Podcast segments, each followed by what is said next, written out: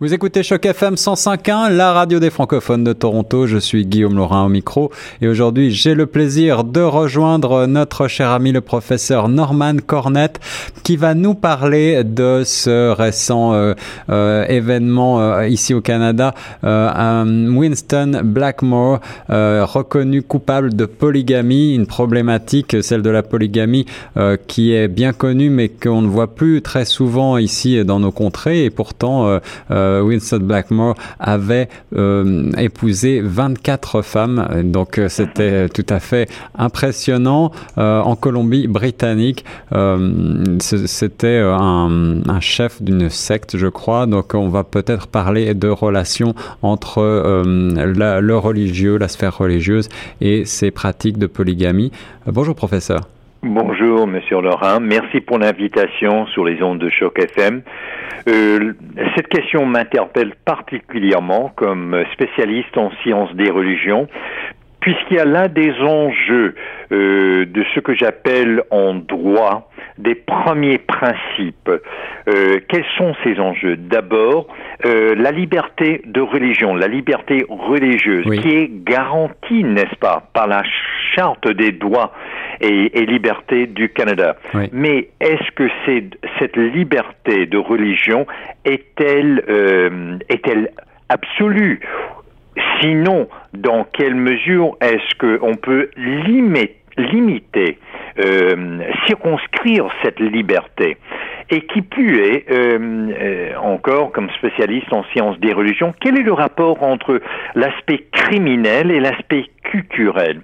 Euh, vous savez, euh, Monsieur Laurent, que, que ce procès dont on a reçu hier le jugement de, de euh, l'honorable Anne Donegan de la Cour suprême de la Colombie-Britannique, c'est monté jusqu'à la Cour suprême de la Colombie-Britannique, mais là on prévoit déjà que ce, ce cas, ce dossier ira jusqu'à la Cour suprême du Canada. Et pour cause, quand on regarde l'évolution euh, du droit et surtout du code criminel au Canada, euh, il importe de, de signaler à l'auditoire de Choc FM, il n'y a pas si longtemps que cela qu'on a décriminalisé l'homosexualité. Rappelez-nous quelle était la date de décriminalisation. Euh, mais c'était justement avec le précédent euh, Premier ministre du nom de Trudeau. Eh eh C'est-à-dire qu'en tant que en tant que ministre de la Justice, et c'est là où il a fait sa marque, euh, Pierre Elliott Trudeau, quand il était ministre de la Justice, il disait cette phrase qui est devenue célèbre, c'est que l'État n'a aucune place dans les chambres à coucher du, pays. Absolument.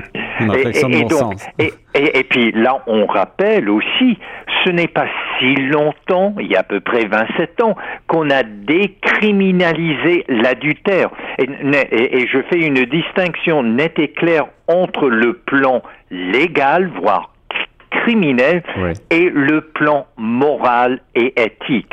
Il se peut et que qu'on, le, quand on le regarde sous un, un jour euh, criminel, euh, c'est différent que de regarder ce phénomène de l'adultère sous un jour éthique, moral, ne parlons même pas sur le plan psychologique. Absolument. Et je rappelle encore, quand on parle du du code criminel. Ce n'est pas si longtemps qu'on a décriminalisé le mariage entre deux personnes du même sexe. Mhm. Or, on voit une évolution certaine dans le code criminel du Canada. Et pour cause, parce que la société, la condition humaine collective, elle, est organique, elle évolue. Euh, on n'a que regarder tout, euh, tout le progrès, j'ose dire, dans les mœurs, euh, dans, nos concepts de la moralité. Il y a une évolution certaine, il y a un développement. Or, et là, il y a un autre aspect, une autre dimension qui est presque plus grande que nature, euh, à, laquelle fait face tout l'Occident. Et c'est pour cela qu'on peut trouver le cas de Winston Blackmore, euh, et ça s'est passé euh, dans cette communauté de Bountiful, dans le sud-ouest de la Colombie-Britannique. Vous avez mentionné justement qu'il a 24 femmes par mariage entre guillemets céleste, selon cette secte dont le nom c'est l'Église fondamentaliste de Jésus-Christ des saints des derniers jours, euh, qui compte d'ailleurs euh, à peu près 10 000 membres, euh, y compris aux États-Unis et mhm. au Texas. Et donc, on a on a saisi des documents sur un ranch au Texas et on s'en est servi pour mener ce procès contre Winston Blackmore et son collègue et enfin son ex-beau-frère. Je tiens à souligner que dans cette secte-là, non seulement est-ce que la polygamie fait partie intégrante de la religion, mais que euh, tous les deux euh, occupaient le poste d'évêque. On est loin, n'est-ce pas, de l'évêque dans l'Église catholique. L'évêque chez les, d'ailleurs chez les Mormons, l'Église, euh, celle, celle qui n'est qui n'est pas impliquée et qui d'ailleurs qui dénonce la polygamie, les Mormons euh, chez les Mormons, euh, il y a des évêques, mais ces évêques sont normalement mariés, ils ont des enfants. C'est ça. Donc toujours est-il que pourquoi est-ce que euh, si vous regardez la page couverture de BBC, nul autre que BBC, vous allez voir ce cas. C'est que les pays occidentaux font face à des défis et des défis de taille. Dans d'autres cultures, la polygamie, on la pratique. Ça fait, et, ça fait des siècles, sinon des, des millénaires. et, dans d'autres cultures et d'autres continents. Euh, en essayant de mettre à part l'aspect moral et ce qu'on peut penser de la polygamie, euh, vous mentionniez la phrase très célèbre de euh, Monsieur Trudeau père euh, que l'État ne doit pas rentrer dans la chambre à coucher en quelque sorte. Euh, comment, euh, comment ici euh, se fait-il que l'on condamne la polygamie et, pourquoi Mais c'est et c'est justement la raison que ce, ce, dossier ira certainement jusqu'à la Cour suprême. Parce qu'on est là dans une autre dimension, Monsieur Laurent. on est dans une dimension culturelle et, et la, culture, elle varie, elle n'est pas absolue. Euh, il n'y a pas une seule, une seule culture. Mhm. Il n'y a pas une, un, un seul concept de l'éthique, un seul concept de la moralité. Or, le Canada, fait face maintenant à cette rencontre de d'autres cultures, de d'autres religions, et, dans les, à l'intérieur desquelles il y a, n'est-ce pas, une possibilité de la, polygamie. Alors, et, pour moi, ça importe. Est-ce que la polygamie, c'est criminel ou est-ce que c'est culturel, comme en Afrique, entre autres, sur le continent africain, ou dans la religion euh, d'islam et d'autres, qui plus, qui plus est. Euh, tôt ou tard, cette rencontre entre l'Occident et le reste du monde va euh, nous mettre au pied du mur sur nos valeurs. Et, et c'est pour cela qu'on va faire appel à la charte des droits et libertés. Est-ce que ces droits, ces libertés vont changer leur définition? Et quelle est la raison euh, qu'on dénonce la polygamie dans le cas présent de Winston euh, Blackmore et son ex-beau-frère? C'est à cause des abus. Ah, parce que euh, d'abord il s'agit d'une secte dont dans quelle mesure s'agit-il y a-t-il un lavage de cerveau de la propagande qu'on convainc qu'on persuade qu'on pratiquement on force de jeunes filles c'est ça. La question, à, du, la question du libre arbitre est soulevée ici. Eh, exactement. Qui est, lui-même avoue candidement et, il assume complètement euh, la polygamie. Alors il a 24 épouse. Et plus de Dans quelle mesure est-ce que cet homme peut être responsable, redevable, vaquer à ses responsabilités envers 24 épouses? Mhm. Et ne parlons même pas de 145 enfants. Ça. Il avoue lui-même. Alors 145 enfants. Alors en tant que père, en tant que grand-père, déjà de, de, de, concevoir un enfant. Et il y a toute la grossesse.